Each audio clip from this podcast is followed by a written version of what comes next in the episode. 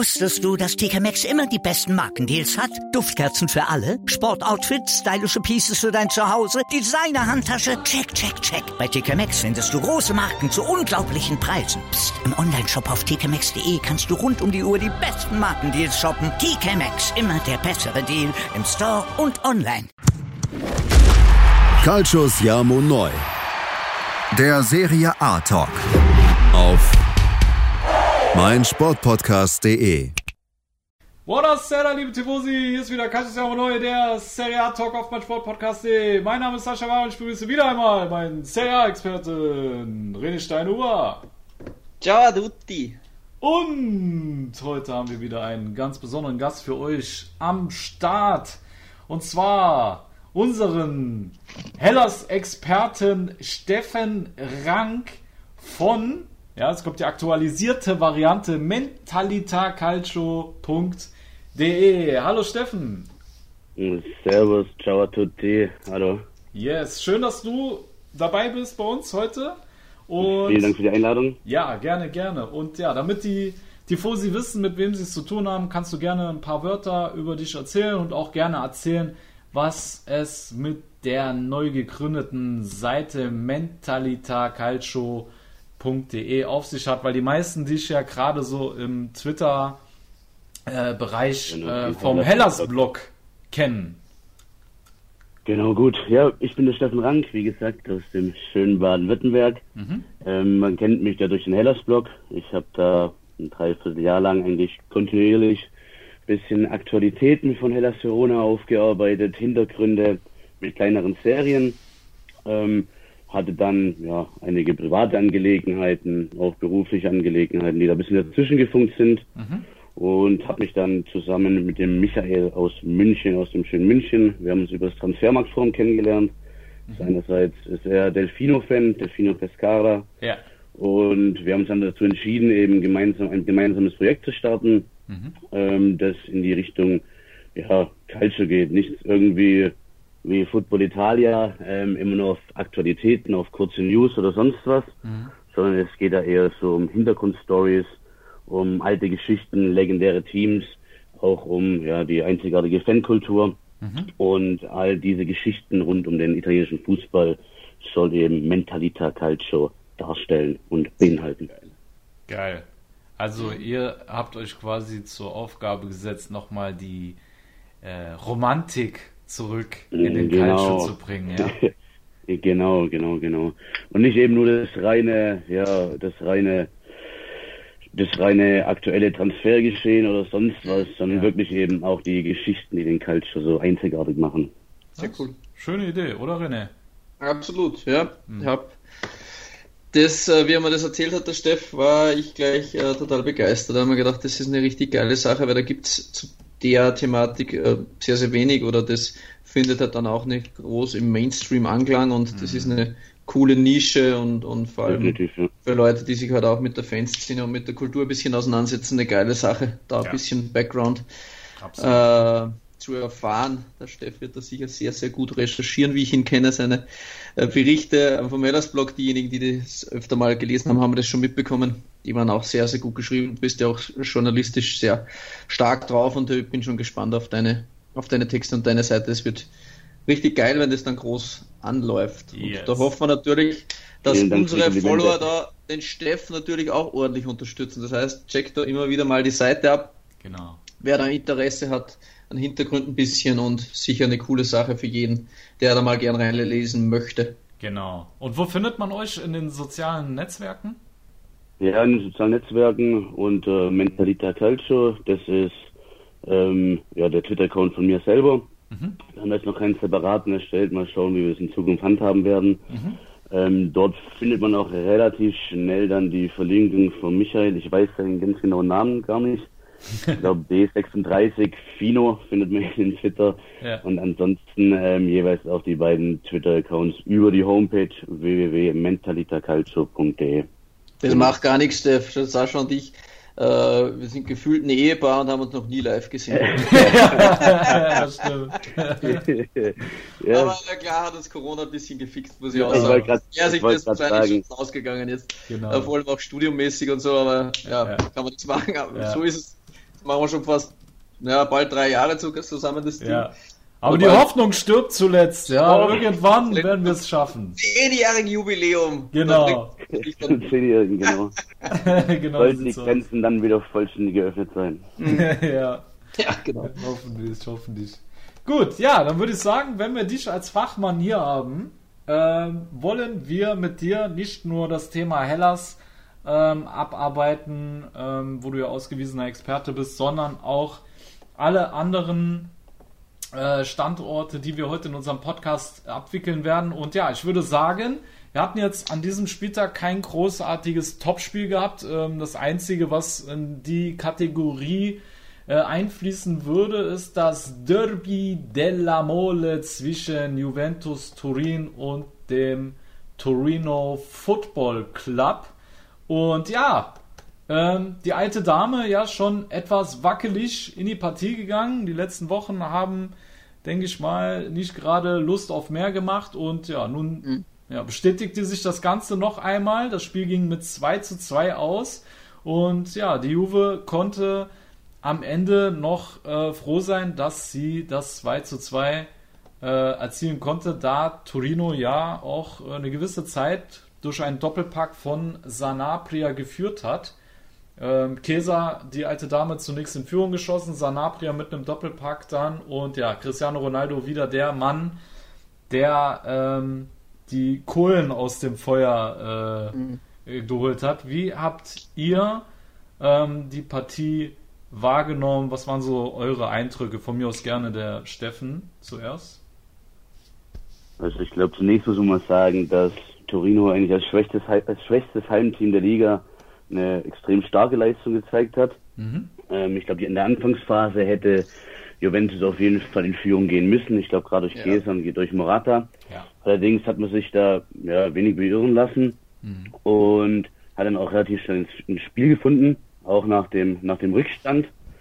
Ähm, da hätte ich mich als Juve furchtbar aufgeregt, weil es war so eine typische Quadrado-Aktion irgendwie, der da rumlamentiert mhm. und den Freistoß will und dann äh, nur langsam zurücktrabt und Torino macht dann so den Ausgleich.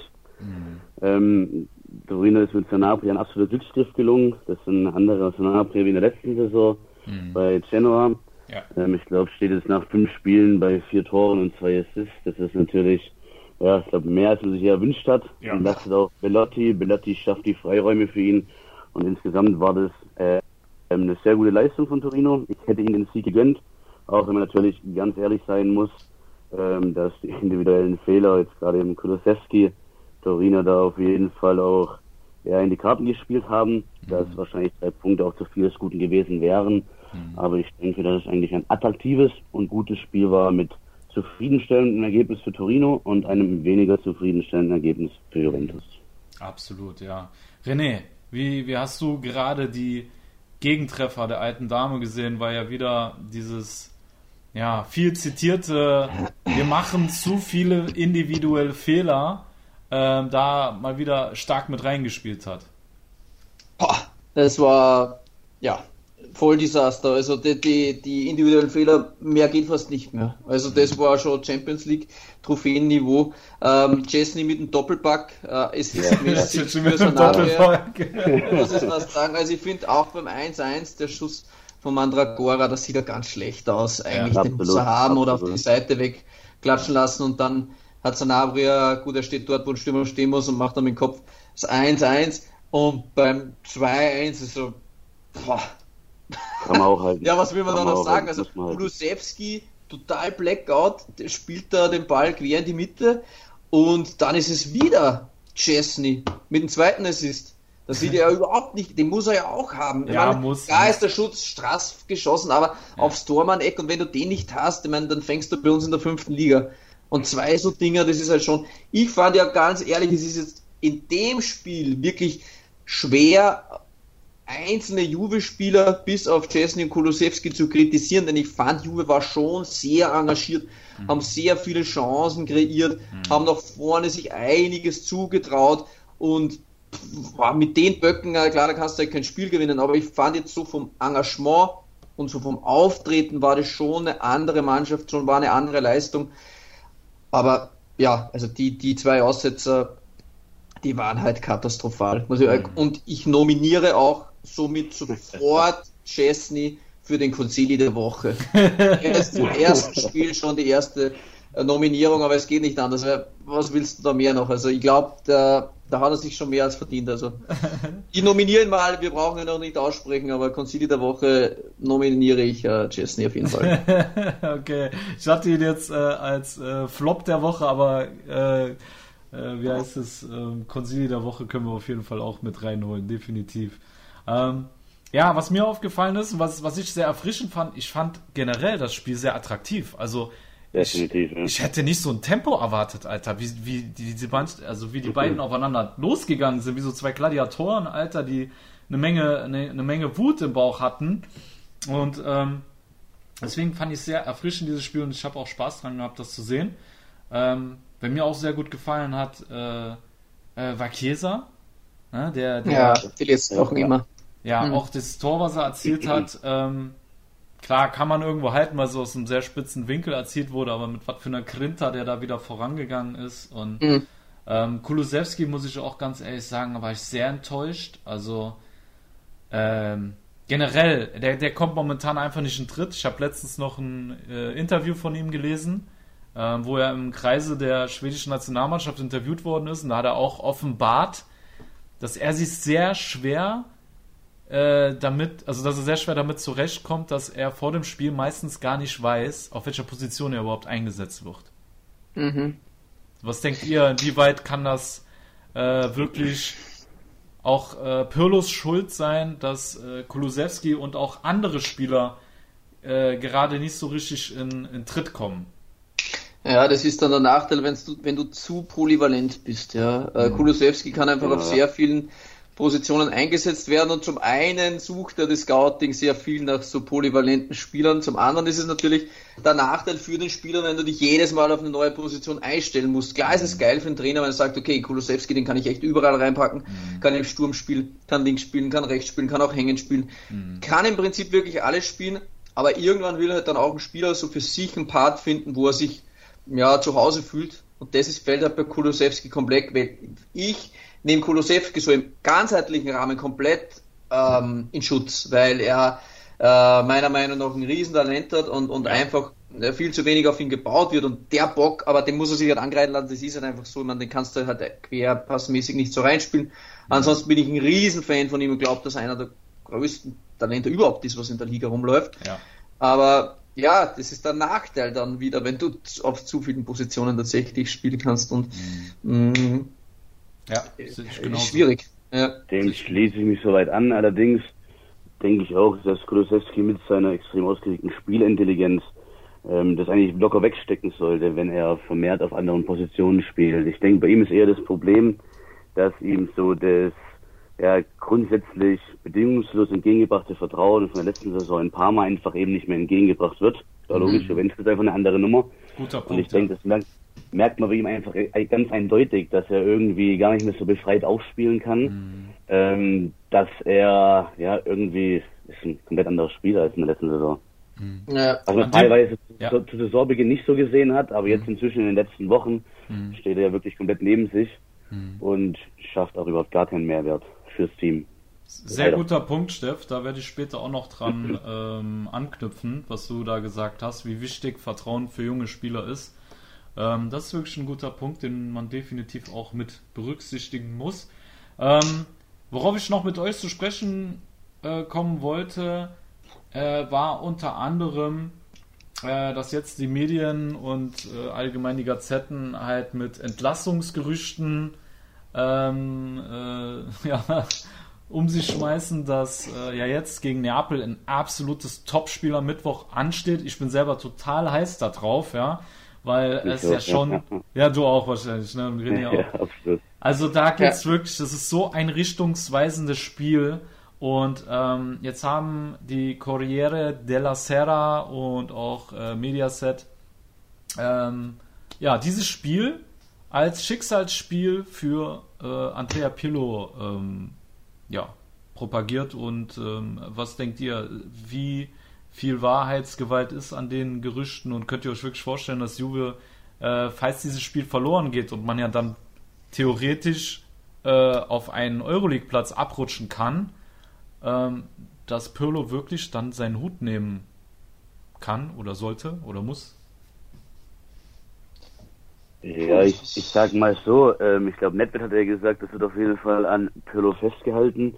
Ich sehe es allerdings nicht so, ich kann es mir auch nicht vorstellen. Ähm, ich habe das auch der, jetzt nicht unbedingt Werbung zu machen, aber ich habe genau das auch so ein bisschen behandelt, eben auf unserem Blog. Mhm. Ich glaube, dass es ähm, einen großen Dominoeffekt geben wird, der bei mhm. Juve anfängt. Mhm. Ich glaube nicht, dass Pirlo in der nächsten Saison, ich glaube auch nicht, dass es zu rechtfertigen ist, dass Pirlo in der nächsten Saison noch Trainer von Juventus ist. Mhm. Ähm, ich glaube, die Basis steht schon hinter ihm, aber ich glaube, man kann es einfach nicht verargumentieren irgendwo. Mhm. Ich glaube, dass wir da jemand anders sehen werden, gerade Richtung Inzaghi kann ich mir gut vorstellen, also Simone Inzaghi. Mhm. Ähm, und dass wir dementsprechend dann auch ja, einen sogenannten Domino-Effekt zur Folge. Ähm, aber ist ja jetzt erstmal nicht das Thema, genau. René, wie siehst du es? Vor allem die Gerüchte, die jetzt nochmal um Allegri äh, aufgekommen sind. Kannst ja. du dir vorstellen, dass äh, Allegri da jetzt nochmal seine Zelte aufschlägt? Ganz schwierig. Man hat ja gelesen, Agnelli hat sich mit Allegri angeblich das Derby angesehen oder so, was in die Richtung ist gekommen. Oder sie haben sich danach getroffen. Mhm. Also haben ja einige Zeitungen bestätigt, dass sich Agnelli mit Allegri getroffen hat. Ähm, boah, ganz schwierig. Ganz schwierig. Also ich denke schon, sollte Juve gegen Neapel verlieren, was ich aber wiederum nicht glaube. Jetzt kommen wir dann gleich zu einer Patreon-Frage. Mhm. Aber ist ja egal. Ähm, äh, würden sie verlieren, glaube ich schon, dass es für Juve nicht tragbar ist, mit Pirlo weiterzumachen, denn das Risiko, tatsächlich aus der Champions League auszuscheiden, ist viel zu groß. Also aus der Champions League, dass du gar nicht in die Champions League kommst, meinte ich natürlich. Mhm. Es sind noch, ne, noch neun Runden, sehr viel schwere Spiele, auch für Juve noch. Mhm. Und sie packen ja jetzt nicht mal die Kleinen. Mhm. Ähm, wie wir jetzt die letzten Wochen auch gesehen haben mit Benevento und so. Und dann sind sie schon auf Platz 5. Äh, Lazio hat auch noch ein Nachholspiel, die können dann auch auf Juve auch noch rankommen und ich weiß nicht. Also natürlich, es fehlt ein bisschen die Alternative. Was machst du jetzt wieder unterm Jahr? Das ist wieder Katastrophenentscheidung, kannst nicht irgendjemanden an, meistens wird es dann der Co-Trainer, der mhm. dann interimsmäßig übernimmt. Da wissen wir jetzt nicht, was hat der für ein Standing innerhalb von der Mannschaft. Von dem her ist das Thema brutal schwierig und ich hoffe für die Juve-Fans, ähm, dass es am Mittwoch nicht die Entscheidung geben werden muss. Denn sollte Juve verlieren, glaube ich, muss sich der Vorstand äh, gegen Pirlo aussprechen. Ähm, und jetzt, wir lassen, haben wir gesagt, wir kombinieren das heute. Spieltaganalyse, Top 11, Genau. Fragen zu, dann, zu Hellas. Darf ich, noch ganz kurz, darf ich noch ganz kurz was einwerfen? Du darfst noch was einwerfen und dann kommt die erste Patreon-Frage, die wir auch mit dabei haben. Alles klar. Also ich, ich glaube definitiv nicht, dass Pirlo noch während der Saison gehen muss. Ich glaube, dass da ein ja, sauberer Cut nach Saisonende gezogen wird. Ich glaube nicht, dass es wirklich zur ähm, Diskussion steht, dass er jetzt am Mittwoch oder in den kommenden Wochen gehen wird. Okay. Genau. Dann gebe ich auch noch meine Prognose ab. Ich kann mir vorstellen, dass Pirlo gehen muss, wenn, wenn die Talfahrt so weitergeht, weil es auch ein finanziell ein Riesendesaster für Juve wäre, wenn ich mir anschaue, wie kostenintensiv dieser Kader ist und wie auch noch diese Corona-Problematik berücksichtigen, die jeden Verein hart trifft, dann in der Euroleague zu landen, boah. Also ich kann mhm. mir schon vorstellen, dass Juve da nochmal einen Impuls setzt. Äh, Igor Tudor soll es ja dann eventuell werden. Ähm, ja, kennen wir von Udine. Ist jetzt auch nicht die, die, die, die beste Lösung, aber zumindest jemand, der Serie A erfahren ist, im Gegensatz mhm. zu Pirlo. Ja, ja. muss man nur mal sagen. Ne? Deswegen will ich es auch nicht ausschließen. Ja. ja. aber hau raus. Jetzt kommen wir zur ersten Patreon-Frage und die trifft natürlich Juve dann auch, ist auch, glaube ich, von einem Juve-Patreon auf jeden Fall gekommen und zwar bittet er uns, wir mögen denn gerne die ersten vier Plätze tippen zum Saisonende und ob da den Juve noch dabei ist. Das geht ja dann einher mit einer Pirlo-Entlassung eventuell. Okay, okay. Und ich fange an, ich ja. lasse ich noch ein bisschen Zeit zum ja also ich glaube, dass äh, deswegen glaube ich, dass Pirlo vielleicht auch bis zum Saisonende bleiben wird, weil äh, sie doch in den Top 4 landen. Ich also auch, ich sage jetzt mal Inter, Bergamo, Milan und Juventus in dieser Reihenfolge. Wie nochmal? Inter, Inter, Bergamo? Milan, Juve. Okay, okay. In dieser Reihenfolge. Ich sag ähm, Inter, Milan, Atalanta und Juve auch auf Platz 4. Okay, ich glaube, Also wenn die wirklich am Pirlo festhalten, dann glaube Ja. ich, dass äh, Inter erster wird, zweiter wird Atalanta, dritter Milan und vierter wird Neapel. Okay. Ja. Aber wir sind uns alle einig, spätestens im Sommer ist Pirlo ohnehin weg. Also die Nummer nehme ich Nedved nicht ab, wie er da gesagt hat. Ja, Pirlo Ja, ist Pirlo und CR7 sind 100% nächstes Jahr auch noch bei Juve.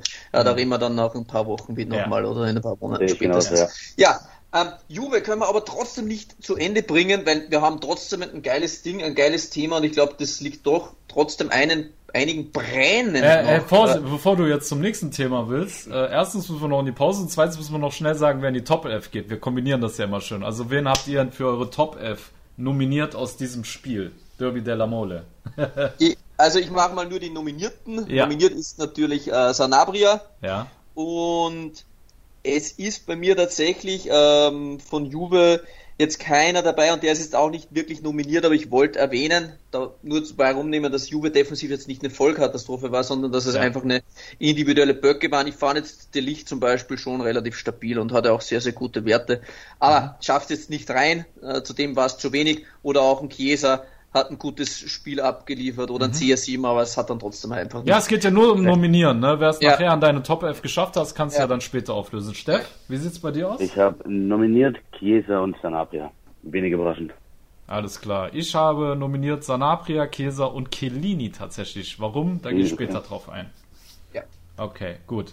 Dann Flop 11 äh, oder äh, Dings, ähm, Konsili der Woche gehen wir an Chesney, da sind wir alle einig. Ne? Definitiv. Genau. Und um das Spiel abzuschließen, Juve, also punktgleich mit Neapel auf Platz 4, damit ihr nochmal die Brisanz des Schlagers am Mittwoch seht.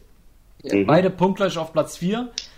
Und ja, beide vier Punkte nur vor Lazio, ja, die auch ein Spiel weniger haben, wie René es eben erwähnt hat. Das heißt, es wird nochmal richtig eng und selbst Lazio könnte da oben nochmal mitmischen. Und wenn wir in den Tabellenkeller schauen, sehen wir den Toro nur noch zwei Punkte vor einem Abstiegsplatz, der von Cagliari belegt wird. Und damit haben wir auch die perfekte Überleitung zu äh, Hellas Verona, denn Hellas Verona musste sich den Mannen ähm, aus äh, Sardinien stellen. Und ich würde sagen, nach der Pause gehen wir dann darauf ein. Steff, du bist wahrscheinlich schon ganz heiß auf dieses Thema. Da kannst du richtig rausballern. Ne? Genau. Und äh, ja, liebe Tifosi, bleibt gespannt. Ihr hört uns wieder nach einer kurzen Pause bei Calciamo Neu, der Serie A Talk auf meinsportpodcast.de. Wusstest du, dass TK Maxx immer die besten Markendeals hat? Duftkerzen für alle, Sportoutfits, stylische Pieces für dein Zuhause, Designer-Handtasche, check, check, check. Bei TK Maxx findest du große Marken zu unglaublichen Preisen. Psst. im Onlineshop auf tkmaxx.de kannst du rund um die Uhr die besten Markendeals shoppen. TK Maxx, immer der bessere Deal im Store und online. Was zum Teufel, du Bastard? Du bist tot, du kleiner Hundeficker. Und dieser kleine Hundeficker, das ist unser Werner.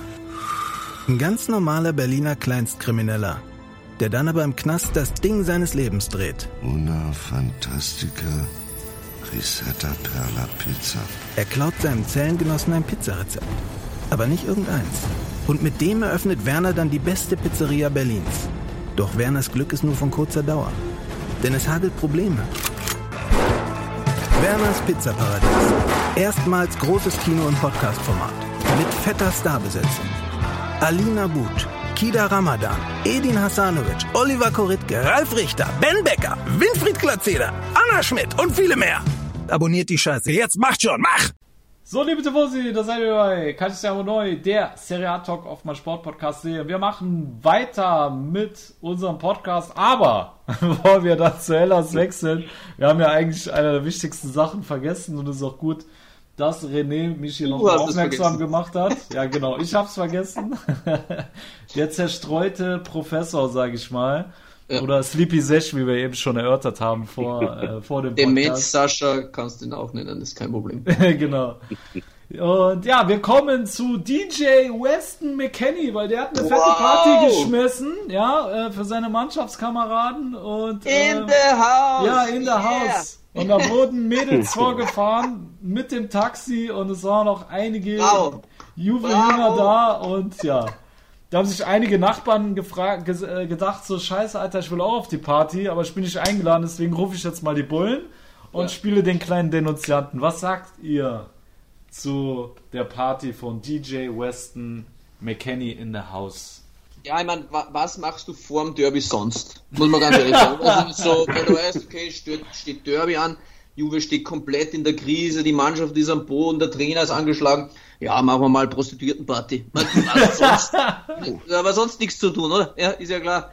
Ich halte ja sehr, sehr viel von McKenny und ist auch einer meiner ähm, Lieblingsneuzugänge bei Juventus. Hat sich ja sportlich da extrem äh, weiterentwickelt. Aber das Ding vor dem Derby, also bei aller Liebe und Scherz beiseite, also das ist unter aller Sau. Also das Definitiv, ist für mich ein Wahnsinn und, und, und die Strafe, ja, musste auch sein. Also das geht halt auch nicht fürs Mannschaftsgefüge. Ich meine, die anderen wissen das ja aus, die halten sich alles an das Corona-Protokoll, ähm, gehen trainieren, gehen dann nach Hause. Überall äh, Corona-Cluster, ja, bei Inter, die konnten dann letztens gar nicht mehr spielen oder sie wissen ja, wie das abläuft bei den Behörden und hin und her.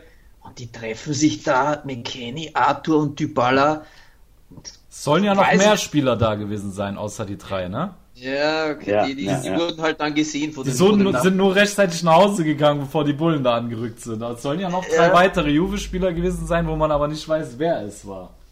Ja.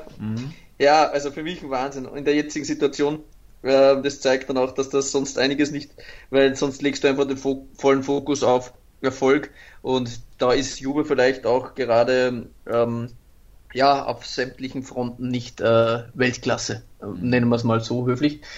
Und ja, wie gesagt, ich war da von McKenny äh, sehr enttäuscht und, und, und zeigt auch, wie viele Brandherde da aktuell bei Juve noch am Flammen sind. Ich weiß nicht, ähm, ob sie jetzt nächste Woche schon wieder mitspielen dürfen, aber geil habe ich auch irgendwie den Nachbarn noch gefunden, äh, wo er dann explizit noch darauf hingewiesen hat, ja, ja, ich bin eh Juve-Fan. Und er war, wollte es ja nur melden, weil da Mädchen angetanzt sind und dann alle ohne Maske und der, ja, ja, oder zu Hause mit dem Schals wahrscheinlich am Start. Und jetzt Ja, hier ja. groß noch auf, auf Juve-Fan machen. Ja, ja. Ja, ist so. Aber gut, der, dem soll man aber gar nichts vorwerfen, denn das hat schon, das hat schon so, so gepasst. Der, der McKenny soll ein bisschen mehr auf den Fußball konzentrieren und weniger auf die Girls und Ja, auf die. Partys, würde ich mal sagen. Kennt ihr dieses Saison. Video eigentlich, was viral gegangen ist, wo er so einer Reporterin auf den Arsch guckt, äh, wo er auf der Bank sitzt? Kennt ihr das? Ja, ja, hab ich- ja, habe ich gesehen, habe ich gesehen.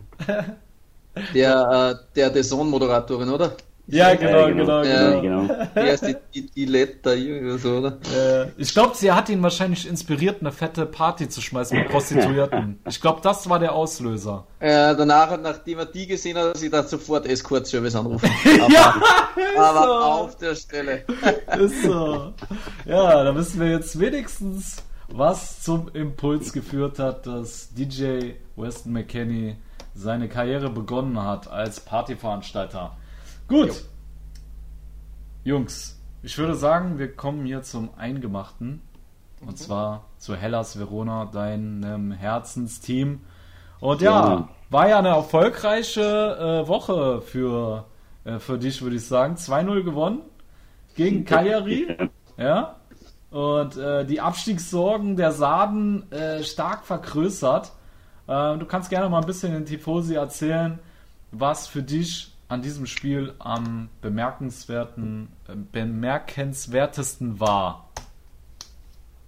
Ja gut, also Hellas stand eigentlich schon wirklich unter, ja nicht enormem Druck, aber unter etwas Druck. Hatte zuvor drei Spiele in Folge verloren. Ähm, dementsprechend, gut, hat sich trotzdem im gesicherten Mittelfeld schon vor dem Spiel befunden. Aber es sollten halt auf jeden Fall drei Punkte her. Ähm, die erste Überraschung war eigentlich dann auf Seiten von Cagliari, nämlich dass Simeone auf der Bank war. Ich habe die Entscheidung nicht richtig verstanden gehabt. Ähm, ist eigentlich meiner Meinung nach zusammen mit Joao Pedro auf jeden Fall ja, eine gute Waffe vorne drin. Ähm, hat er auch bewiesen nach seiner Einwechslung. Hellas ist das Spiel eigentlich ohne gro- große Überraschung wie gewohnt angegangen. Ähm, Juric hat auf ja, die, die altbekannte Dreierkette gesetzt, eben, ähm, mit Lazovic außen und hat dann dementsprechend eigentlich Cagliari auch kein mit, dem, mit, der, mit einer kompakten Aufstellung auch keinerlei Raum gelassen, irgendwie ihr Spiel aufzuziehen.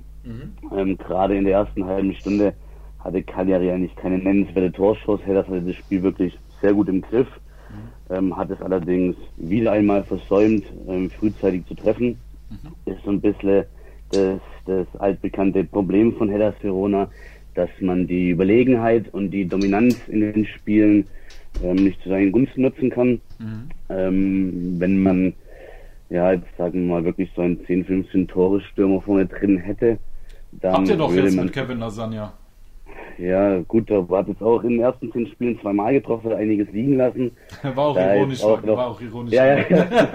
nee, da ist auf jeden Fall einiges an Arbeit von Mage Juric gefragt. ja. Ähm, der hat sich einen Namen gemacht auf jeden Fall, dass er die Spieler zu ihrem Limit, zu ihrem Leistungslimit, zu ihrem wirklich zum Leistungslimit pushen kann und ähm, die kompletten Potenziale ausschöpfen kann.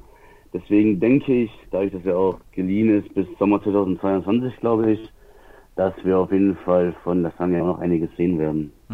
Genau. Ansonsten, ähm, was noch sehr bemerkenswert war, ich habe da in den letzten Wochen immer ein bisschen vermisst, dass der Markus Silvestri im Tor von Hellas Verona seit wirklich seit ja, anderthalb Jahren herausragende Leistungen bringt. Mhm. Ähm, es ging gerade auch in der Kadernominierung dann etwas unter, wo es dann nur um Sirigu und, Sirigu und Cranio irgendwie ging, ähm, hinter Donnarumma. Und ich denke, in dem Spiel hat er einmal mehr gezeigt, warum er eigentlich ja zumindest ins Aufgebot gehören sollte als dritter Torwart.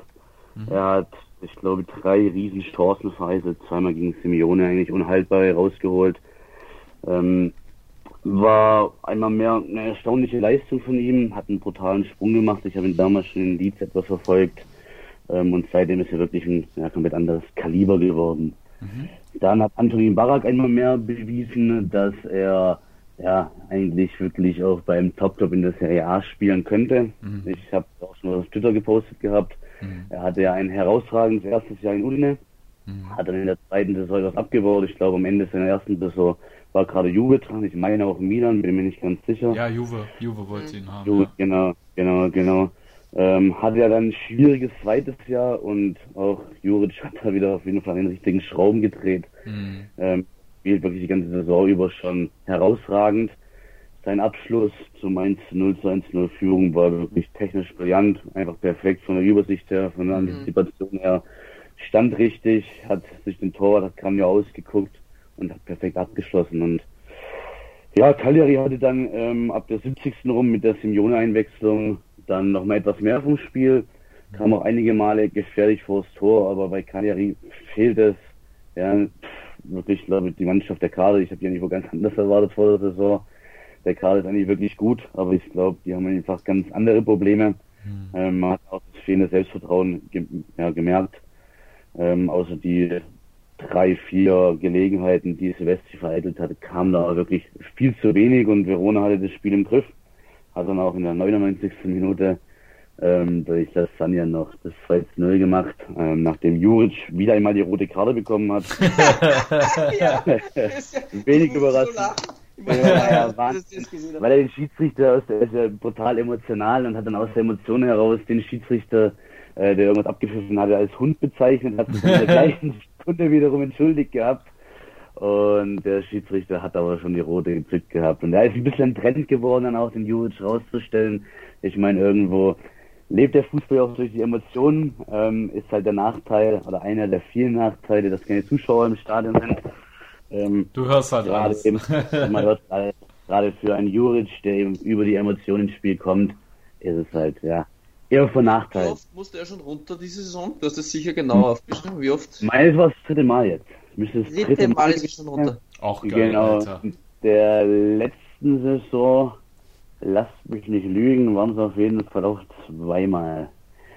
Also der Assistent der Paro, Matteo Paro, ähm, ist eigentlich gar ist eigentlich schon ein gewohntes Bild, wenn man den, wenn man den an der Seitenlinie statt Juric sieht, weil niemand mehr überrascht, dass der Juric irgendwie von der Tribüne ähm, trotzdem noch dirigieren muss. Jetzt auch in Cagliari, die letzten zehn Minuten ist er da wieder ähm, irgendwie rumgehüpft, hat die ganze Gegengerade ausgenutzt. Und Hauptbühne ausgenutzt, von oben nach unten. Und ja, geiler Tipp auf jeden Fall.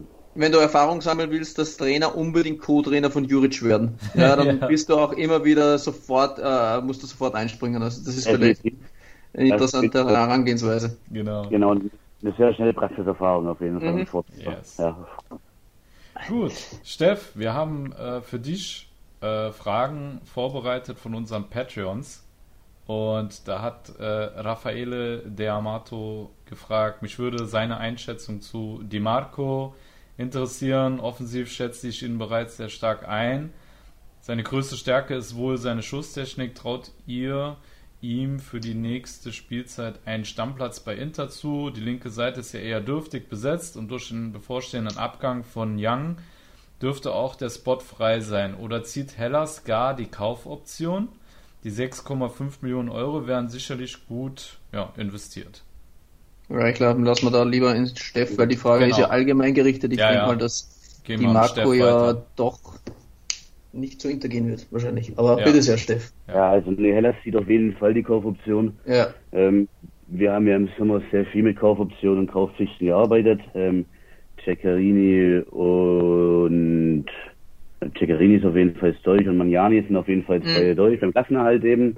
Mhm. Bei Di Marco ist es so, dass keine Kaufpflicht ist, sondern eben eine Kaufoption. Und die wird definitiv gezogen, 6,5 Millionen Euro. Da müssen wir nicht drüber reden. Ja. Di Marco hat sich auf jeden Fall zum Spieler gemausert, der sich im erweiterten, gerade der, im erweiterten Dunstkreis ähm, der Nationalmannschaft befindet. Mhm. Ähm, ich finde es schade, dass er sehr oft auf seine Offensivqualitäten reduziert wird. Er hat auch in der Dreierkette als ja, linker Innenverteidiger einige sehr gute Spiele absolviert, hat sich da wirklich sehr, sehr gemausert zu einem sehr soliden Innenverteidiger auch. Mhm. Ähm, es steht außer Frage, dass Hellas Verona diese Kaufoption ziehen wird. Ich glaube allerdings, dass es dort dann in welcher Form auch immer Verhandlungen geben wird, dass Inter sich die Marco definitiv zurückholen wird. Zu einem höheren Preis. Sprich, dass Hellas Verona eben einen sehr guten Gewinn erzielen wird.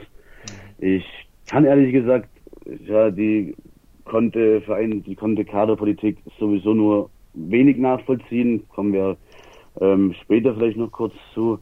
Ich verstehe nicht, warum man jetzt zum Beispiel einen Young oder einen Kolarov ähm, quasi zwei Kaderplätze in Anspruch genommen hat und einem die Marco an Hellas Verona mhm. abgegeben hat. Kann ich nicht nachvollziehen.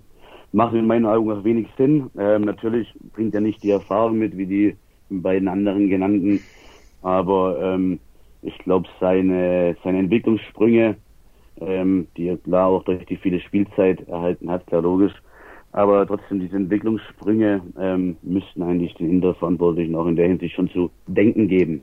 Ja, absolut. Also jetzt nochmal zusammenfassend. Hellas hat eine Kaufoption, wird diese ziehen. Inter hat keine Rückkaufoption, das habe ich jetzt mehrmals gelesen. Also genau, meine Interfans immer wieder glauben, sie haben ja sofort dann den Anspruch, nein, Inter muss theoretisch, wenn sie jetzt nicht ein Gentleman's Agreement haben, genau wie alle anderen Vereine mit Hellas wieder ganz normale Ausgangsbasis neu verhandeln. Und dann könnte jetzt genauso Neapel kommen und sagen, okay, wir bieten 30, weil wir wollen die Marco unbedingt haben und das ist unser Favorite Spieler und Inter sagt, ja, wir könnten nur 20 geben, okay, da wird die Marco nicht zu Inter gehen. Mhm. Also von dem her war es auch transfertechnisch jetzt kein guter Deal äh, Nein, von Inter Nicht. Ja. Definitiv nicht. Ich weiß nicht, ob man vielleicht nicht damit gerechnet hat, dass er so einen Sprung macht. Immerhin ähm, war ja, war ja eigentlich auch erst für die Breite gedacht, dachte man zumindest, weil ja mhm. Lasovic mhm. eben auf dieser Position eigentlich unangefochtener Stammspieler war oder ist. Aber ähm, Juric hat da eben ja, wieder einmal, wie eigentlich bei jedem Spieler, irgendwelche schlummernden Potenziale geweckt. Und die Marco hat sich einfach ja in sämtlichen, in sämtlichen Ebenen so krass verbessert. Mhm. Ähm, das ist teilweise absurd. Und ich glaube nicht, dass Inter damit gerechnet hat, gerade weil er auch bei Parma jetzt nicht der überragende Mann war, aber auch im anderen System, wie auch immer. Mhm. Auf jeden Fall denke ich, ähm, nachdem es schon Gerüchte gab, dass es eben so eine Rückkaufklausel gibt, ist es jetzt eigentlich relativ klar widerlegt, auch durch Aussagen mhm. von Juric und von äh, Sportdirektor D'Amico, dass eben eine solche nicht existiert. Und deswegen wird es auf jeden Fall auch in der Personalie die Marco ein sehr spannender Sommer. Mhm, ja, weil man auch schauen muss, wie viel Geld das Inter auch zur Verfügung haben wird. Ähm, Im genau. Sommer müssen wir mal schauen. Ja. ja ähm, genau, was, man, man muss auf fairerweise sagen, ich meine, ich könnte mir da gerne widersprechen, aber ich sage jetzt, wenn ich jetzt Theo Hernando und Theo Hernandez und Gosens ein bisschen rausnehme, aber dann ist für mich aktuell in dieser Saison eigentlich schon die Marco so fast die Nummer drei in der Liga. Also klar, haben andere jetzt auch starke und, und Spinazzola und so, aber ich finde die Marco ist wirklich konstant. Also ja. der habe ich jetzt kein, ich kann mich an kein schwaches Spiel erinnern. Also boah, mhm. ich sehe es natürlich nicht so oft wie du, Steffen, natürlich, aber jetzt nicht so, wo ich mir denke, boah, der die Marco, der ist jetzt mal abgefallen. Also der liefert eigentlich wirklich konstant starke Leistungen. Also ja. für mich wirklich richtig guter Mann, 23 Jahre, 6,5 Millionen. Krasse Entwicklung gemacht. Ja, ja krasse Entwicklung. Das ist mega Deal für Hellas und Juric, wie du es gesagt hast, hat wieder mal äh, bei einem Spieler, bei schon so vielen Spielern bewiesen, dass er den nochmal einen Sprung mitgeben kann. Also wirklich mhm. stark. Absolut. Definitiv, ja. Nee, die Marco hat auch tatsächlich jetzt in den ja, fast anderthalb Jahren bei Hellas überhaupt gar keine Ausreißer nach unten gehabt. Ähm, ich kann mich tatsächlich auch an kein schlechtes Spiel erinnern. Er hatte ab und zu mal seine Probleme. Ähm, ich glaube, es war letztes Jahr in Sassuolo gegen den Jeremy Boga, aber das hat auch ein Ausnahmespieler, klar. Mhm. Hat sich seitdem aber auch defensiv nochmal extrem verbessert und hat in dieser Saison wirklich überhaupt ja, gar kein unterdurchschnittliches Spiel abgeliefert. Okay. Gut. Gegen keinen. Dann würde ich sagen, kommen wir zur nächsten Frage. Und zwar wollte unser Admin, der Paul Leifeld, wissen von dir, wird sich die Transferstrategie in Klammern viele Leihspieler, die bei anderen durchs Raster fallen und keine Spielzeit bekommen, Klammer zu, verändern mit möglichen Einnahmen aus den Verkäufen im Sommer. Elf Leihspieler verlassen den Verein im Sommer. Welche Spieler können gehalten werden? In Bezug auf, ja, wie eben besprochen, die Marco, Barak, Ilic. Genau, be bevor ich weiterlese, weil erstmal würde ich sagen, tun wir das abhandeln, weil er hat auch noch weitere äh, Punkte. Ja, es ist eine sehr berechtigte Frage, eine sehr gute Frage auf jeden Fall. Man muss aber dazu sagen, dass ähm, Hellas diese Spieler auch hätte direkt kaufen können. Man hat ja sehr gute Einnahmen letzten Sommer ähm, generiert, gerade durch Ramani und durch Kumbula.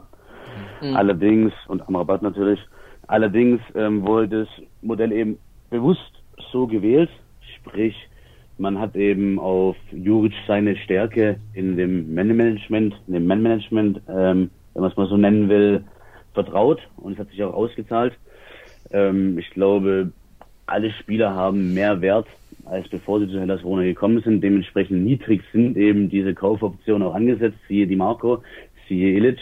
Und dementsprechend werden eben auch im Endeffekt keine elf Abgänge ähm, auf der Abgangsseite stehen, sondern die Zahl wird sich drastisch reduzieren, weil nämlich viele gehalten werden.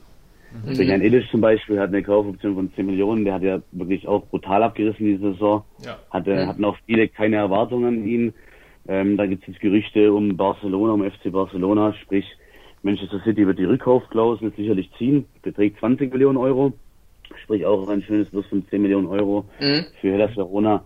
Aber mal an sich von diesen Leihspielern, die den Verein verlassen würden, mal rein in der Theorie, werden letztendlich bis auf ja, wenige, die die Leistung nicht bringen konnten, ähm, auch keine, ja, sagen wir mal, äh, ohne Ablöse gehen. Mhm. Genau, das Modell von Hellas Verona, mit dem ist man unter Juric sehr erfolgreich gefahren. Ähm, es war quasi gerade nach dem Aufstieg aus der Serie B eine komplett zusammengewürfelte Mannschaft. Wir haben ja auch mehrmals darüber gesprochen. Ähm, und Juric hat eine Einheit draus, draus geformt, hat seine Spielidee innerhalb von kürzester Zeit wirklich verinnerlichen lassen und hat es wieder geschafft. Und dementsprechend denke ich auch nicht, dass sich die Transferstrategie großartig verändern wird. Zumindest wenn Juric noch weiter Trainer bleiben sollte. Da kann ich direkt den Übergang zu seiner nächsten Frage Habe ich mir schon gedacht. nehmen.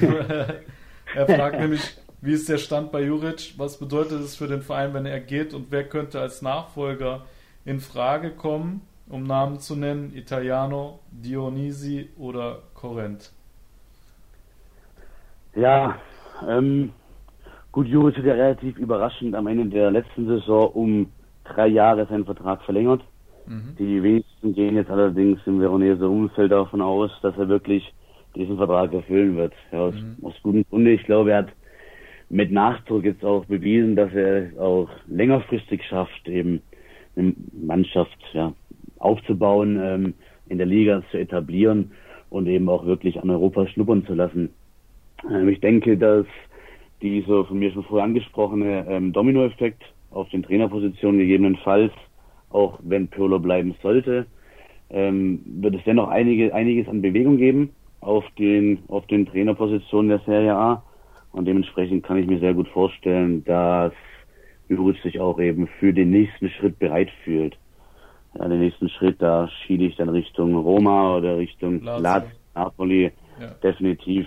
Kann ich mir sehr gut vorstellen. Ich glaube, wenn ein Verein ernst macht, der ihm auch wirklich ähm, nochmal eine ganz andere Struktur, eine ganz andere Basis als Verona bieten kann. Also Juric weiß, was er an Verona hat, er weiß, dass er geliebt wird, seine Familie fühlt sich wohl, Allerdings glaube ich, dass er auch selber weiß, dass ähm, der Erfolg in Verona eben begrenzt ist und dass er wahrscheinlich das Limit auch schon nahezu ausgeschöpft hat. Hm. Okay. Nachfolger, ja. ähm, Torrent gut möglich, ja. Allerdings geistert der Name Italiano schon seit mehreren Monaten immer mal wieder durch die Veroneser Gazetten. Und als, als, als, ich glaube, Italiano ist in Karlsruhe geboren, hat aber die größte Zeit seiner, seiner Spielerlaufbahn in Verona verbracht. Einmal bei Hellas, war dann, glaube ich, zehn Jahre bei Hellas, zwei Jahre mhm. noch bei Chievo. Mhm. Italiano ist eigentlich der logische Nachfolger, kann ich mir geil. auch sehr gut ja, mega geil. geil, würde ich mega abfeiern, weil. Definitiv ja, auch, ja. Italiano ist ja auch gewöhnt, mit vielen Leihspielern zu arbeiten und Definitiv dann noch die. Bitte? Äh, mit viel Flexibilität im Spielsystem, genau, genau, genau. Ähm, wo auch teilweise die Spielertypen schon bei Verona hätte. Ja. Und deswegen könnte ich mir es natürlich auch sehr gut vorstellen, würde es mir auch als Nachfolger wünschen, mhm. auch wenn ich mir natürlich in allererster Reihe mal wünsche, dass Juric auf jeden Fall die drei Jahre erfüllt. Wobei man auch bei Spezia so ein bisschen im Auge behalten muss und berücksichtigen muss, dass die äh, ja an einen neuen Investor verkauft worden sind. Der alte hat ja nicht mehr so viel Bock gehabt zu investieren. Und jetzt ist halt die Frage, inwieweit ist der neue Investor gewillt, äh, Geld in den Verein zu investieren. Und kann natürlich sein, dass der Italiano sich denkt, ja, hier habe ich jetzt mehr finanzielle Möglichkeiten, wie ich bei Hellas hätte. Ne? Das, das müsste man dann abwarten. Aber ich würde es so von der, von der Fußballromantik her übelst abfeiern, wenn ein Italiano äh, bei Hellas äh, Trainer werden würde. Das wäre schon nice. Und würde auch gut passen sportlich. Glaub, ja. ne? Definitiv sehe ich genauso, ja. Okay. Dann äh, würde ihn noch äh, unsere Einschätzung interessieren, ähm, weil er findet, Hellas tut sich gegen kleinere Teams schwerer als gegen Topclubs. Ob wir ja. das auch so sehen oder liegt das eventuell an der Spielweise von Hellas? Ja, es liegt auf jeden Fall an der Spielweise. Ähm, ich sag mal so, wenn Hellas, Hellas tut sich extrem schwer, die Dominanz, wie schon vorher kurz angesprochen, Spieldominanz irgendwie in Tor umzumünzen. Es war letztes Jahr, in der letzten Saison noch viel mehr der Fall, als in dieser Saison der Fall ist. Mhm. Allerdings ist es tatsächlich so, dass man eben im, ja, im letzten Spielfelddrittel nicht die überzeugendste Mannschaft ist. Mhm. Ähm, ich sage mal so ein Matteo Pessina hat in der letzten Saison viel drüber hinweggetäuscht. Ohne ihn wäre es teilweise noch viel extremer ausgesehen, man hätte weniger Punkte geholt, mhm. weil er eben nochmal einer war, der auch den Zug dann zum Tor hatte, den entwickelt hat, mhm. auch durch Juric. Mhm. Und in dieser Saison haben wir das mit anderweitigen Qualitäten, weil es auf mehrere Schultern verteilt ist und auch mit dem Barak oder dem Ilic eben ähm, auch kompensieren können. Nichtsdestotrotz ist es aber eine sehr richtige Beobachtung, dass wir uns der Spielweise geschuldet sehr gegen tiefstehende Gegner sehr, sehr schwer tun, mhm. eben auch dort die Räume zu finden, die Räume zu nutzen. Und ähm, dass Juric eben auch ein taktisches Genie ist und der gerade gegen überlegene Gegner eben oft mal einen raushaut, den der gegnerische Trainer nicht so erwartet. Ja. Mhm. Okay. Cool. René, hast du noch was zum Thema Hellas zum Besten zu geben? Also ich ähm, weil wir zuerst bei Juric waren und da einige Namen oder eventuelle Mannschaften in Frage kommen. Also wenn ich mal jetzt so den Charakter anschaue von Juric, also ich glaube, dass der taktisch wirklich alles mitbringt, wirklich bei den Größten zu trainieren. Ich glaube, dass so der Typ Juric und vom Charakter her, dass er sich sehr schwer tut. Ich nehme jetzt mal einfach Juve her. Bei Juve kannst ja. du nicht dreimal im Jahr mit Rot vom Platz gehen. Also es, geht, es geht nicht. Na, und ich glaube, da steht ihm wirklich der Charakter ein bisschen im Weg und von dem her, und ich feiere aber Juric voll. Und von dem her glaube ich, wäre ich Juric, würde ich zu Neapel gehen, denn dort ist es egal. Da feiern dich die Fans, wenn der da mit Rot vom Platz blickt, der ist dort der Superstar. ja, stimmt, und wenn man sich da noch die Kurve von Neapel vorstellt, also ich könnte mir dann schon, boah, also Juric, Juric und Neapel, das wäre schon, schon richtig geil. Das wäre so natürlich ein anderer Charaktertyp wie Sari, aber so mit Jogginghose. So Neapel ist so Lifestyle-mäßig, so das, die sind ein bisschen anders. Ja. Mhm. Und da wird schon der Charakter von Juric irgendwie irgendwie wäre es geil, obwohl es mir für Hellas natürlich leid tut, aber mhm. wenn man jetzt so schaut, sportlich betrachtet, Neapel hat ja einen Mega-Kader, die könnten vom Kader her um den Scudetto mitspielen und sie bräuchten halt jetzt wirklich schon langsam jemanden, der es halt auch taktisch mitbringt. Mhm. Und wir haben Gattuso eh immer wieder mal gelobt, aber er ist trotzdem in gewisser Hinsicht äh, limitiert und das sehe ich Juric schon viel weiter. Mhm. Und von dem her wäre für mich jetzt so Juric Neapel, das wäre so eine geile Sache, die gut funktionieren könnte. Feier ich definitiv auch. Feier ich definitiv auch, René. Äh, ich glaube, ähm, dass so sportlich, glaube ich, vom Kader, wie er jetzt ist, glaube ich, würde er am besten zu Roma passen, von der Taktik her, die er spielt. Ähm, Sehe ich genauso, ja. Ja, ne? Bei, ähm, Sehe ich genauso. Mh? Allerdings, ich hätte auch unterschrieben, dass, dass Roma und Juric eigentlich so vom Spielermaterial echt wie die Faust aufs Auge passen würde. Mhm. Ähm, allerdings ist es gerade in den letzten Tagen eben auch viel um Napoli und Juric aufgetaucht, mhm. auch in seriösen Zeitungen. Eben gerade weil Zakani wohl ziemlich sicher Richtung Neapel wechseln wird. Mhm. Auch Barak ist da wohl sehr in den Fokus gerückt. Mhm. Und es wäre auf jeden Fall, das sind auf jeden Fall klare Indizien, dass es eventuell auch für Juric Richtung Neapel gehen könnte. Mhm. mhm. Allerdings glaube ich auch, dass Juric und Roma wirklich so ein perfekt Match wären, mhm. ähm, wo der wirklich einiges rausholen könnte. Mhm. Ja. ja, weil bei Neapel weißt du auch nicht, wie die äh, in diesem neuen System von Juric klarkämen. Ähm, und bei Neapel, finde ich, muss man auch erstmal abwarten. Ich kann mir nicht vorstellen, wenn die in die Champions League kommen, dass sie den Gattuso echt äh, entlassen. Also ja, aber du bist ja der Einzige, der denkt, dass Neapel in die Champions League kommt. ja, das stimmt. das stimmt, ja.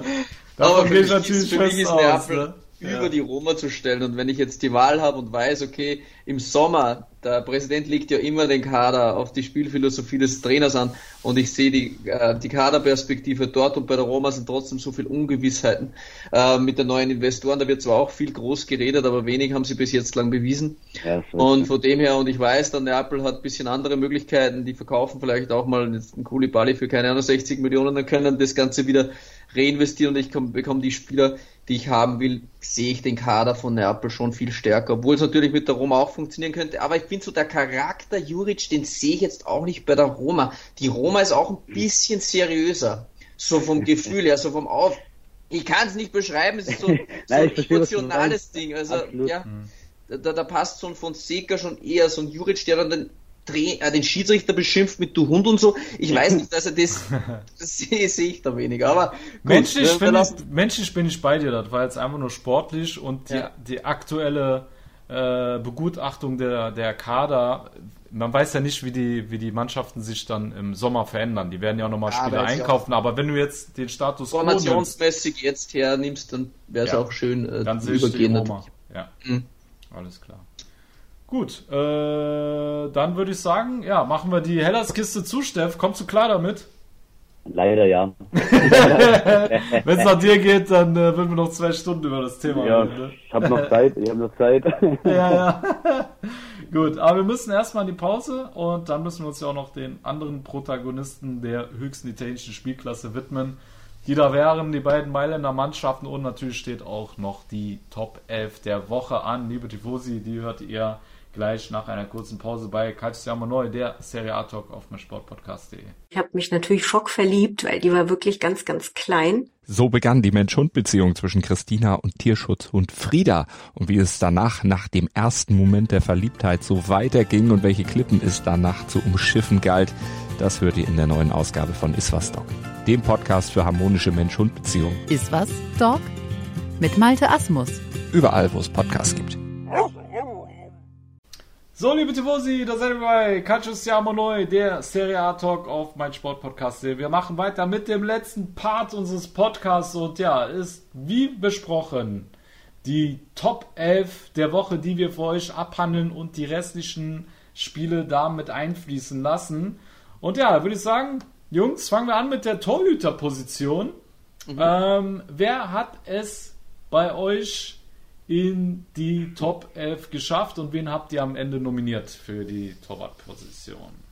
Ich fange mal bei der Torwartposition an. Ich habe tatsächlich einen der Lieblinge vom Steff genommen und zwar das haben wir den netten Herrn schon öfter dabei gehabt. Äh, Silvestri mhm. für mich eigentlich auch diskussionslos ein Mann für die Squadra, wahrscheinlich sogar aktuell, wenn es nur nach der Form geht, die Nummer 2. Mhm. Ja. Und von dem her für mich äh, Silvestri im Tor und wer mir eigentlich gut gefallen hat, äh, war auch Ravaglia der äh, von äh, Bologna, mhm. dann Monster Save gegen Lukaku beim mhm. Tor und hat dann ein bisschen Pech, dass der Ball wieder vor Lukaku gelandet mhm. ist. Und ich finde, er macht es aktuell äh, auch ganz gut, aber äh, Silvestri für mich der Mann äh, für die Top 11 in dieser Woche. Okay, für Steff? mich genauso. Für mich genauso Silvestri, diskussionslos. Ich hatte allerdings ähm, noch den Concili tatsächlich. Der Ah. Ja, ich auch! Stimmt, Ja. ich hatte fast Ja. vergessen, der ist Ja. ja lustig gewesen, ja, wenn er Ja. ja. Rossini rein. Genau, definitiv. Der hat nämlich ich, gegen den Majoral einmal brutal rausgeholt. Alter! Hast du die Also, Ballannahme gesehen von dem Majoral? Ja, ja, auch, auch krass, auch krass. Alter! Ich hab Aber gedacht, nee, ich fand es Wahnsinn. Ja, ja brutal. Lange stehen geblieben. Also die Ballannahme 1A, unglaublich. unfassbar. Aber auch in der Situation lange stehen geblieben. Überragend gemacht. Ja. Ja. Ich glaube, neun von zehn Torhütern ziehen da das Foul. ja. Äh, ob es jetzt, ob es jetzt bewusst so war von ihm, weiß ich nicht, aber auch ansonsten hat er einige starke Paraden gehabt gegen die Roma. Ja. El Sharawi ja. auch, ne? Gegen El Sharawi auch. Eins gegen eins. genau. War eigentlich ein sicheres Tor. Der hält das Ding. War echt krass. Genau, genau. Also Gut. eins ist klar, den Concili der Woche geht nicht an Concili. Genau, genau. Ich habe lustigerweise nämlich deswegen den Concili der Woche in die Top 11 gestellt. Bravo! Ja, Okay. weil ich habe Ja, mir gedacht, so oft, ja, einer muss sich jetzt opfern und äh, er war, ich, ich war auch so am Schwanken zwischen äh, Silvestri, Donnarumma und Consili.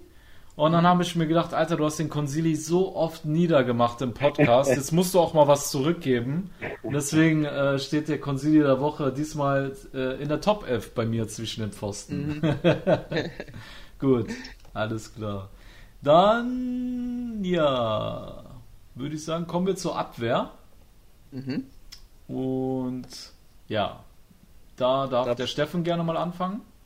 Wen hast du in deiner Abwehr? Was hast du denn für eine Formation, Steff? Genau, Ja, spielst du ich- ich Dreierkette ich- oder Vierer? Ich spiele Viererkette, ein 4-3-1-2 bzw. 4-3-3. Sowas habe ich auch, ja, passt. Im Mittelfeld nicht so ganz positionsgetreu, aber wird schon so passen. Ja, genau. ja. In Okay. der Abwehr habe ich jetzt Di Lorenzo. Ich glaube, Mhm. wenig überraschend war der Matchwinner. Das 4-3 erzielt, auch defensiv, wenn man das so sagen kann, bei drei Gegentoren für Napoli, ähm, solide gewesen, so wie ich es beurteilen kann. Mhm. In der Innenverteidigung Ceccarini und Pastoni. Und als Linksverteidiger Di Marco ist jetzt sehr Hellas Verona-lastig, ist aber tatsächlich auch der letzte Hellas-Spieler, der dann äh, in der Top 11 des Spieltages meinerseits vorhanden ist. Okay. René? Ja, ich habe auch äh, Di Lorenzo, ein Tor, ein Assist. Ähm, hatte da, ähm, kann ich auch sagen, wen, oder? Wenn ich dann auch gleich dahinter hatte. Also Klar. ich fand auch, kann, kann, kann ich schon, ne? Ja. Ja. Kandreva ähm, von Samp fand ich eigentlich noch relativ stabil, hatte sehr, sehr gute ähm, Zweikampfwerte, hat 11 von 15 Zweikämpfen gewonnen, viele Ballkontakte und vor allem zum Ende hin, wo Samp natürlich auf Zeit gespielt hat, sehr, sehr clevere Aktionen, obwohl ähm, Kandreva bei mir in der Sympathieskala eigentlich der unterste Spieler ist überhaupt. Wer hat uns da im Podcast berichtet? Äh, Curiale war Curiale. Curiale, Curiale, der Curiale, gesagt ja. hat, dass er der komplette Snob und so ist, also so oberflächlicher Prollo.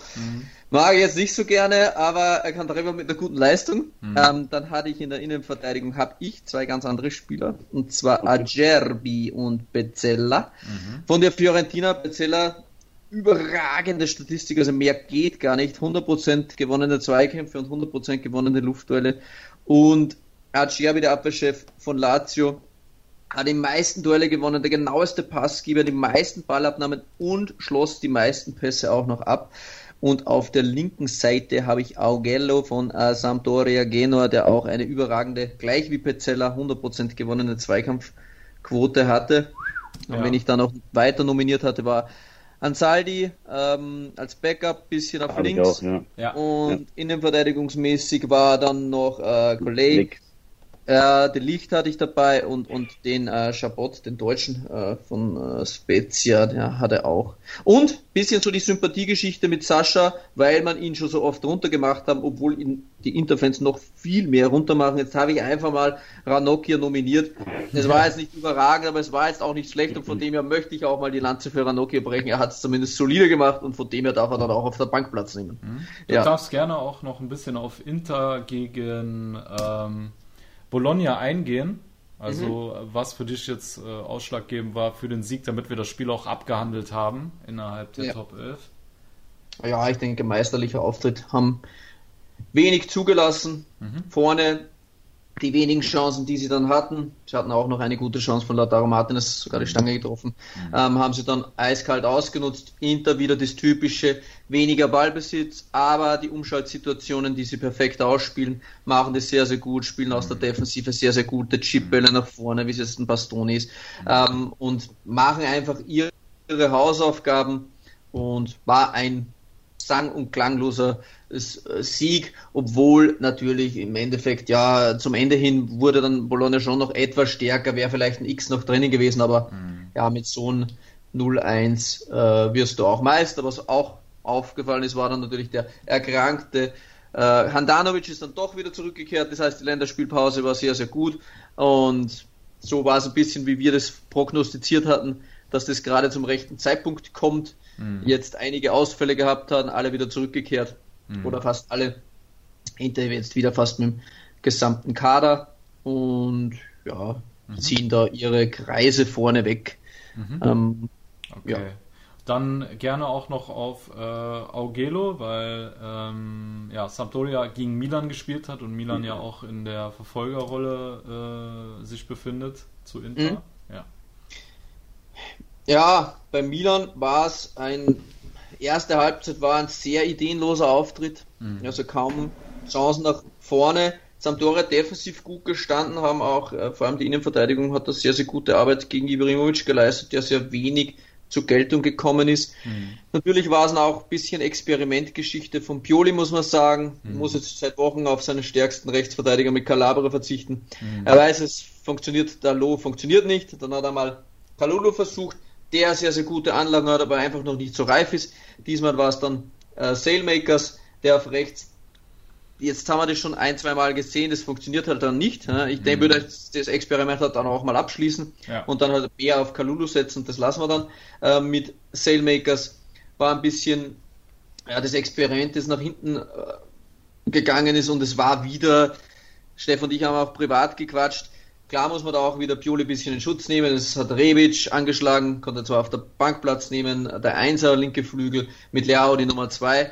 Dann kam es halt wieder zur Wahl, Hauge oder Krunic. Ich weiß nicht, was Pioli gegen Hauge hat. Ja. Hat sich halt wieder für Krunic entschieden und Krunic am Flügel, ist das Hälfte, ist wieder das, ja, ist nur die Hälfte, klar. Mhm. Krunic und Cialanolo sind beide auch so polyvalente Spiele. Er denkt halt da, sie sind flexibel, können sich, äh, können switchen. Der eine zieht nach innen, dann wieder nach außen, aber Krunic ist halt einfach in seiner Anlage, in seiner Spielanlage kein linker Flügel, ist da halt viel zu langsam und spielt den Part nicht gut. Mhm. Und es war dann schon ein ganz anderer Wind, als dann Hauge reingekommen ist. Und ich glaube auch, ich meine, Rebic sollte jetzt wieder fit werden, aber ansonsten muss Hauge eigentlich dann spielen. Da hat ein Krunic nichts verloren am linken Flügel. Mhm. Ja, samt gut gemacht. Traumtor von Quagliarella, auch wenn der Assist von Theo Hernandez auch überragend war, was man auch Ja, der war überragend. ein bisschen Kulosewski und ja, genau. äh, Theo Hernandez, ich glaube, die haben sich da abgeguckt, so, so Zwillingsbrüder-Aktion war das komplett scheiße natürlich.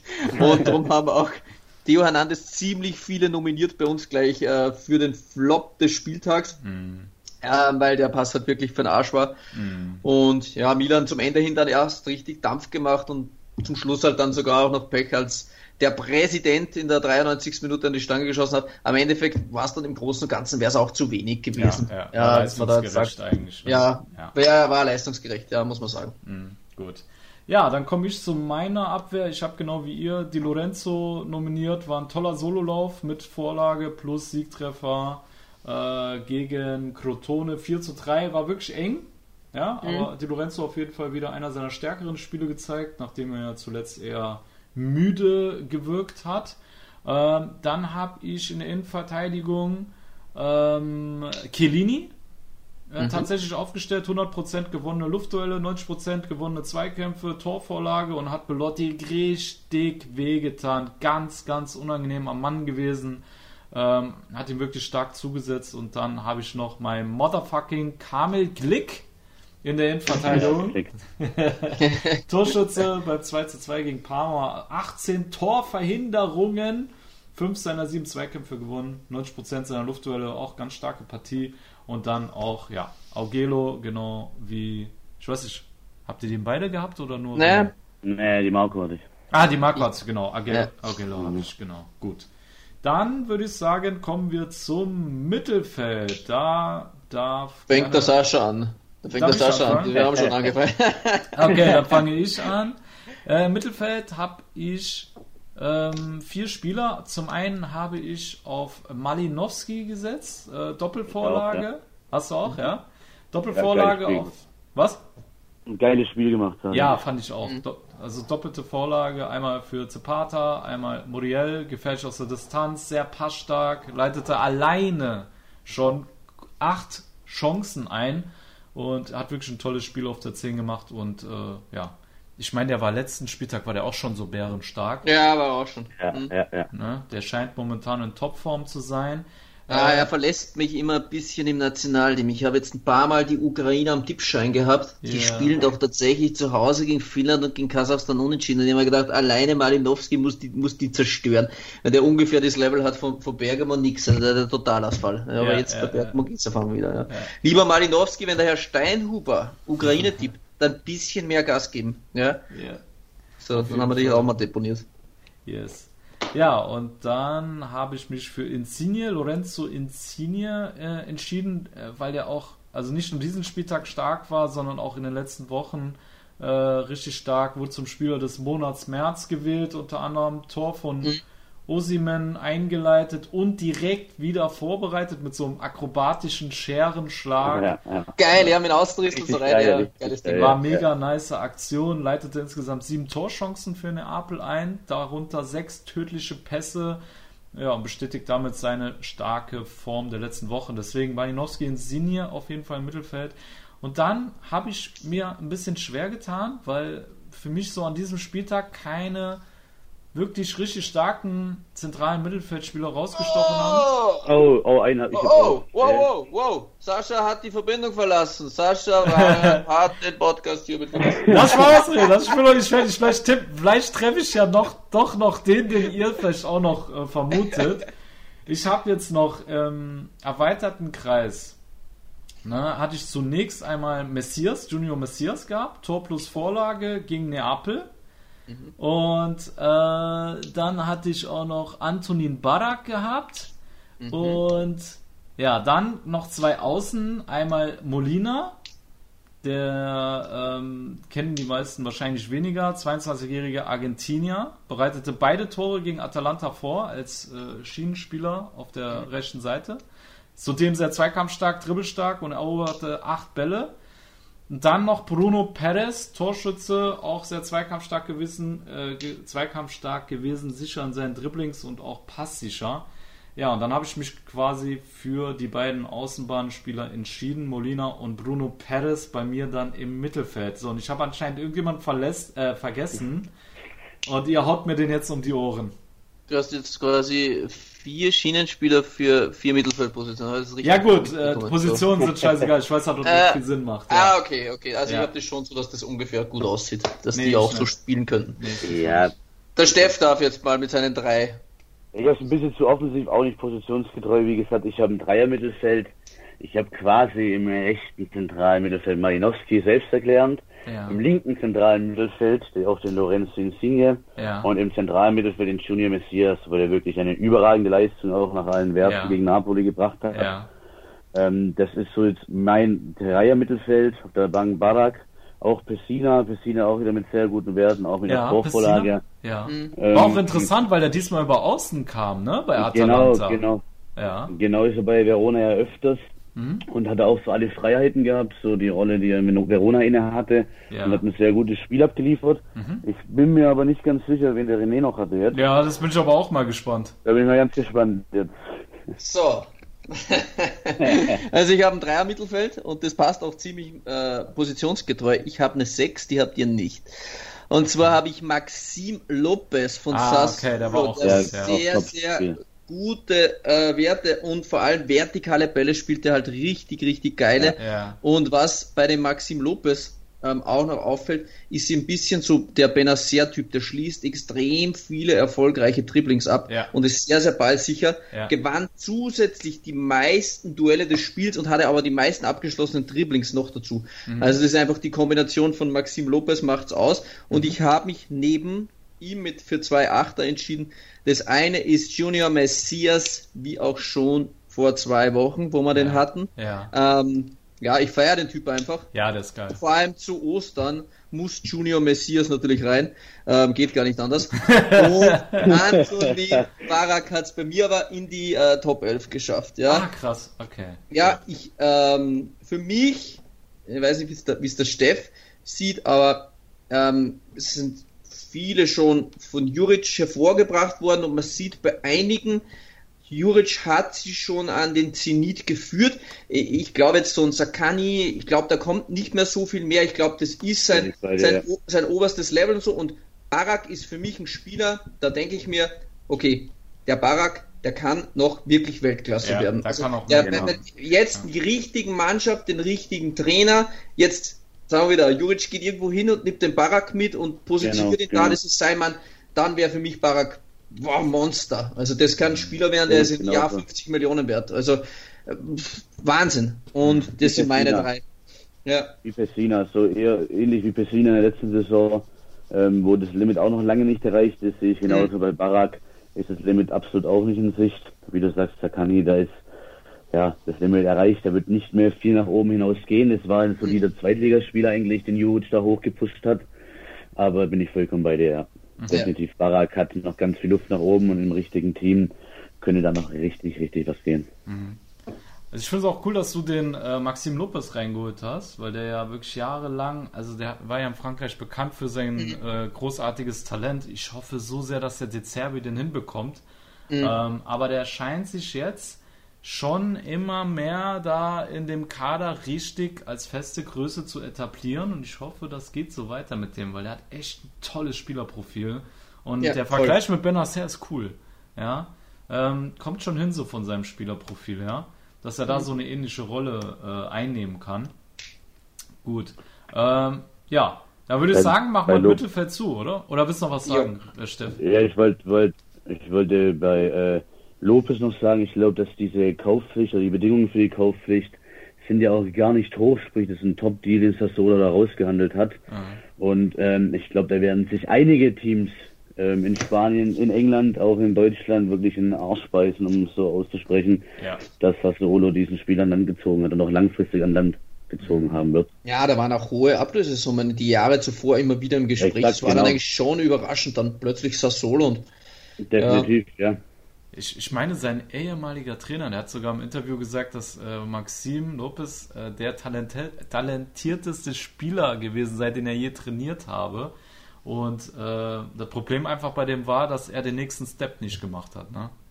Also es waren schon wirklich krasse Aussagen, die äh, über ihn getroffen worden sind. Und äh, für die Serie A wäre es wirklich geil, wenn der Kerl sich weiterentwickelt. Dann werden wir wirklich noch viel Spaß mit dem haben. Ne? Und äh, Sassuolo ja sowieso. Genau. Gut, dann würde ich sagen, kommen wir zum Sturm. Ähm, Wer fängt jetzt an am besten? ich glaube, jetzt muss ich anfangen. Jetzt fängst du so, an, okay. So vom Gefühl her, glaube ich, ja. Ja. Okay, ich brauche jetzt quasi noch drei Leute und habe mir gedacht, wenn sich das anders ausgeht, dann überlasse ich das euch. Mhm. Und ich schließe mich da ein bisschen an, aber das muss ich selbst vornweg marschieren. ähm, ich habe den Sturm dann ein bisschen anders aufgebaut. Da stimmt es dann nicht ganz positionsgenau, obwohl eigentlich schon. Ich mache so anders. Bei mir ist der, der hängende Part mit Malinowski. Ich habe Malinowski natürlich nicht vergessen, aber ich äh, habe ein bisschen weiter nach vorne gerutscht. Doppelassist, wieso haben wir schon genug gesagt über ihn. Sehr, sehr stark. Und dann habe ich vorne noch Luis Muriel, für mich sogar vielleicht der stärkste Mann überhaupt in, an dem Spieltag. Ja. Und ja, jetzt bin ich mir nicht ganz sicher, noch immer nicht. Aber ich Willst glaub, du noch sagen, das- wie Atalanta gespielt hat, damit die Leute wissen, äh, welche Rolle er da eingenommen hat in diesem Spiel? 3 zu 2 gegen Udinese im strömenden Regen. Genau, ja. Und äh, Muriel äh, die ersten zwei Tore hat die kolumbianische Maschine erzielt, das 1 und das 2 zu 0 und hat ja sehr, sehr viele Angriffe mit eingeleitet. Muriel in der heurigen Saison wirklich ein Monster.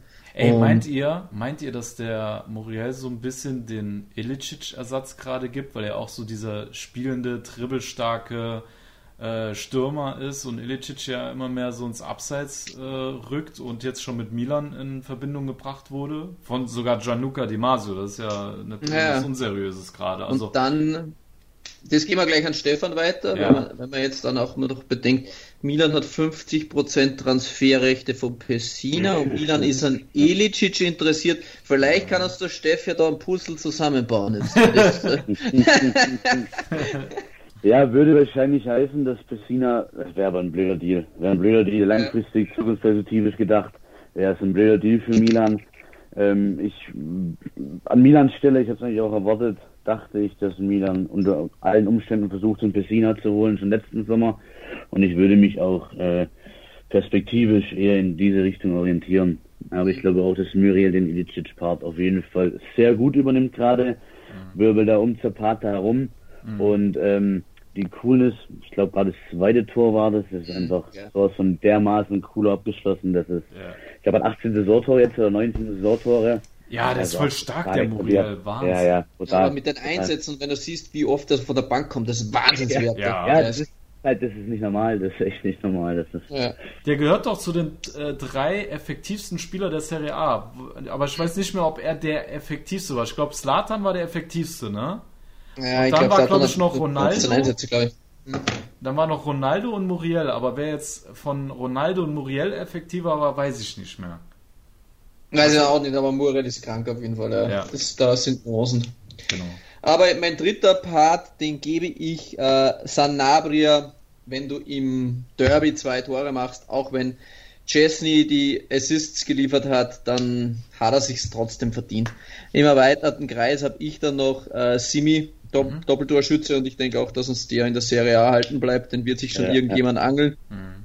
Lukaku hat seine Sache gut gemacht, äh, entscheidendes Tor, von dem her habe ich ihn noch auf der Ersatzbank und einen Mann müssen wir natürlich auch nominieren, das Tor des Spieltags. Ja. Nicht der Gagliardini der Woche ist natürlich Werde von Spezia mit einem Fallrückzieher. Was ein Ding, Alter. Das war geil, ja. Wahnsinn, äh, mega, mega. Ja, perfekt. Ja, perfekt. Kann man nicht besser machen. Kann man ja. nicht besser machen. Wahnsinn, Wahnsinn. Mhm. Also wie gesagt, Muriel, Malinowski und Sanabria jetzt. Alles klar. Ihr. Steff? Also ich habe als hängende Spitze, wurde es noch gar nicht genannt, den Raspadori. Als Kapitän oh yes, Baby, geil. Ah ja, stimmt. Hab ich auch, hab ich auch, sehr Sogar schön. Telly Berardi nicht dabei gewesen, war so ein richtiger Fixpunkt im Spiel. Wie gesagt, 21 bist du nicht so Rotationsspieler, gehst als Kapitän aufs Feld und hast echt abgeliefert. Also wirklich ja. die Ballbehandlung von ihm auch beim Tor, ja, absolutes Sahne, tolles Spiel gemacht, immer präsent gewesen. Ja, auch ein geiler Kicker, definitiv. Äh, da muss, das war auch dieser Punkt, wo ich äh, zu euch gemeint habe am Anfang des Podcasts mit der Romantik im Fußball. Das war der Punkt, äh, wo ich nochmal drauf eingehen wollte, weil ich fand es eine geile Aktion von De Zerbi, dass er den Raspadori Absolut. zum Kapitän gemacht hat, weil ich habe so geguckt, da ich dachte, hä, wieso trägt der denn das, die Kapitänsbinde? Der, der ist doch eigentlich nur so ein äh, Perspektivspieler, der immer wieder mal eingewechselt wird, aber der ist jetzt keine feste Größe in dem Kader, mhm. ne? Und dann habe ich mal ein bisschen recherchiert und habe die Geschichte dahinter gefunden. Und der De Zerbi hat äh, in einem Interview so erzählt, also die, natürlich haben die Journalisten ihn gefragt, warum er Raspadori zum, äh, zum Kapitän gemacht hat. Und dann hat er halt so gesagt, ja, ähm, dass er aus seinem Handy ein Foto hat von Raspadori mit einer Kapitänsbände, so ein Jugendteam, ne? Und ähm, er wollte dann äh, ihm quasi Selbstvertrauen schenken und hat ihm diese Binde gegeben, damit er ein, ein, eine, eine tolle Erfahrung hat und dadurch äh, mehr an Selbstbewusstsein gewinnt. Und ähm, er findet halt auch, dass sich Träume im Fußball verwirklichen sollen. Und hat das anscheinend vorher mit dem Consili und mit dem, ähm, wer war der andere? Irgendein anderer Spieler, der auch der jetzt stellvertretende Kapitän wäre. Ich kann es nicht mehr sagen, aber der hat das mit den beiden vorm Spiel besprochen. Die haben gesagt, ja, okay, geht klar. Und dann war der Raspadori plötzlich der Kapitän. Und das finde ich mega nice, Alter, dass der das gemacht hat. Mhm. Und ähm, ja, das, das finde ich, da steht wieder die Menschlichkeit im Fokus und äh, ja, Raspadori hat es ja voll zurückgezahlt, Alter. Also, ne? Richtig Absolut, ja. geile Performance. Bei der U21M hat er auch geglänzt im letzten Spiel gegen Slowenien, wo die 4-0 gewonnen ja, haben. Ja. Alter, also wirklich sehr, sehr tolle Partie, deswegen habe ich ihn auch äh, nominiert, ja. Okay, erzähl weiter. Spricht aber eben, spricht aber eben auch für De Zerbi, eben genau bei Juric, eben für dieses sogenannte Man-Management, mhm. dass man eben ähm, die Fühle in die Richtung ausstreckt, Genau, ansonsten habe ich ähm, vor Rastatoria, Muriel und Sanabria auf der Bank Simi und Zapata. Ich finde, René hat es schön gesagt. Ich glaube, dass wir Junior Messias und den Simi auf jeden Fall im nächsten Jahr Ja. definitiv in der Serie A sehen werden. Ja. Absolut verdient auch. Ich glaube, äh, Messias jetzt mit 10 Scorerpunkten, äh, Simi mit 15 Saisontoren. Ja. Das ist bei einem Contone absolute Extraklasse, definitiv. Absolut, ja. Also ich will es dann auch nicht lange machen. Äh, bei mir im erweiterten Kreis, also was heißt im erweiterten Kreis? Alle, die ich nominiert hatten, äh, war einmal Raspadori, dann Muriel, Sanabria, Simi, Osimen und Chiesa. Ähm, die habe ich nominiert und ich habe mich dann am Ende für äh, Muriel entschieden und für Simi. Äh, Simi war ich ehrlich gesagt total überrascht, weil das total an mir vorbeigegangen ist, dass der Kerl schon 15 Saisontore hat bei 29 Einsätzen. Das ist ein mega Wert, Alter. Der trifft Ja, in ja, jedem total. zweiten Spiel. Und der ist ja auch kein Stürmer, der großartig am, am Spiel teilnimmt, aber der macht seine Buden da vorne, ne? Und ähm, ja, deswegen glaube ich auch wie ihr, dass er definitiv nächstes Jahr in der Serie A noch zu sehen ist mit äh, Junior Messias. Also wirklich mega cool. Ja. Genau. Gut, dann würde ich sagen, kommen wir noch zu unserer Lieblingskategorie. Ähm, Flop des Spieltages und Gagliardini des Spieltages oder Gagliardini der Woche. Und wir haben natürlich auch wieder äh, unsere Follower befragt. ich ich freue mich ja immer so sehr darauf. Warte, deine Verbindung kracht so, weil du das Handy zu weit beim Mikro hast. Ah. Ist, ist es jetzt besser? Ja, Ja, ja, besser. Okay, gut. Ich muss mal hier nämlich die, die Seite öffnen, und damit wir uns anschauen können, was ihr geantwortet habt. So, es ging ja los. Wer gehört eurer Meinung nach in die Top 11? Das können wir auch schon mal vorlesen. Dann gucken wir mal, wie gut wir da mitgehalten haben. Ich werde jetzt nur einige Kommentare vorlesen, damit es nicht zu lang wird. Da hat einer geschrieben, Massimo Koda von US Lecce. Ja, weil wir das letzte mit der Aramu hatten, wahrscheinlich von Ja, ja, Venezia. genau, ich glaub Jetzt auch. müssen wir immer Serie B auch dazu machen. genau. Dann meinte Siegtor gegen Pisa hat er dann gemacht, der Koda. der Koda, genau. Also es Mhm. war Tito Salento, der das gesagt hat. Dann Silva 94 meinte Barak und Jonita. Gut, Jonita haben wir jetzt nicht Ja, drin. war auch stark. Aber auch Ja. stark, ja. Dann Björn Auer meinte Muriel.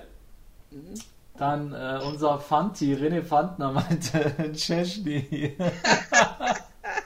Ja, das war sicher total ernst gemeint. Alles klar. ja. Äh, so, jetzt ist mir die Story abgerutscht, aber war eh nur noch.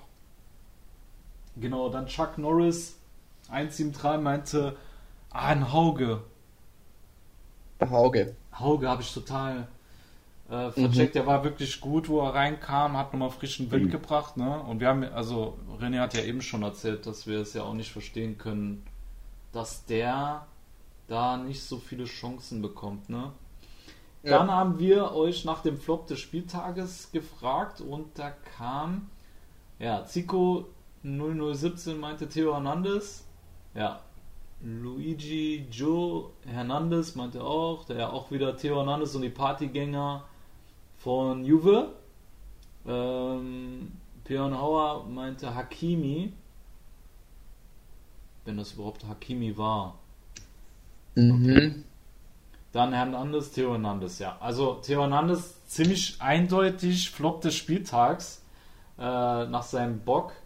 Jetzt gucken wir mal, ob jemand noch äh, auf Gagliardini der Woche.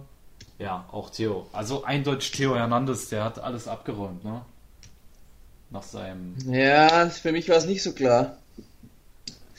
Also ich fand richtig scheiße Manulas.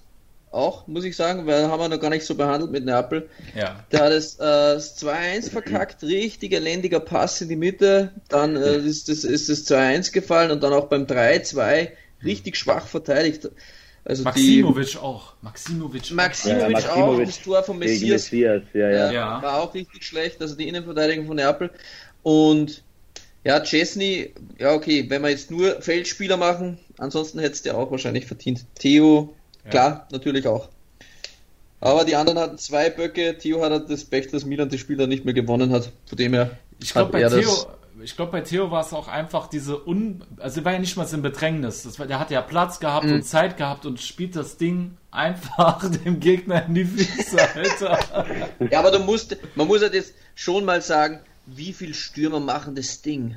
Das ist dann auch wieder die Frage. Also, ja, ja. das ist ja war ein Wahnsinnstor. Ja, also, ja. den, den musst du mal mit der Schusstechnik so übernehmen. Ja. Ja, war schon klar, stark gemacht von Quagliarella, das stimmt, ja. Ja, war richtig stark gemacht von Ballerina. Mhm. Aber klar, wir, wir haben gesagt, der Flop der Woche ist auch ein bisschen so ein Community-Ding und dann machen Ja. wir. Dann Ja. schließen wir uns das an. Dabei war auf jeden Fall Theo Hernandez Flop der Woche auf jeden Fall nicht unverdient. Genau, alles klar. Und Konzili der Woche gehen an Chesney, das haben wir dann auch. Und ja, Mhm. würde ich sagen, machen wir an dieser Stelle den Podcast dicht. Genau, wenn ihr uns geil findet, ja, wovon ich jetzt mal schwer Richtig. ausgehe.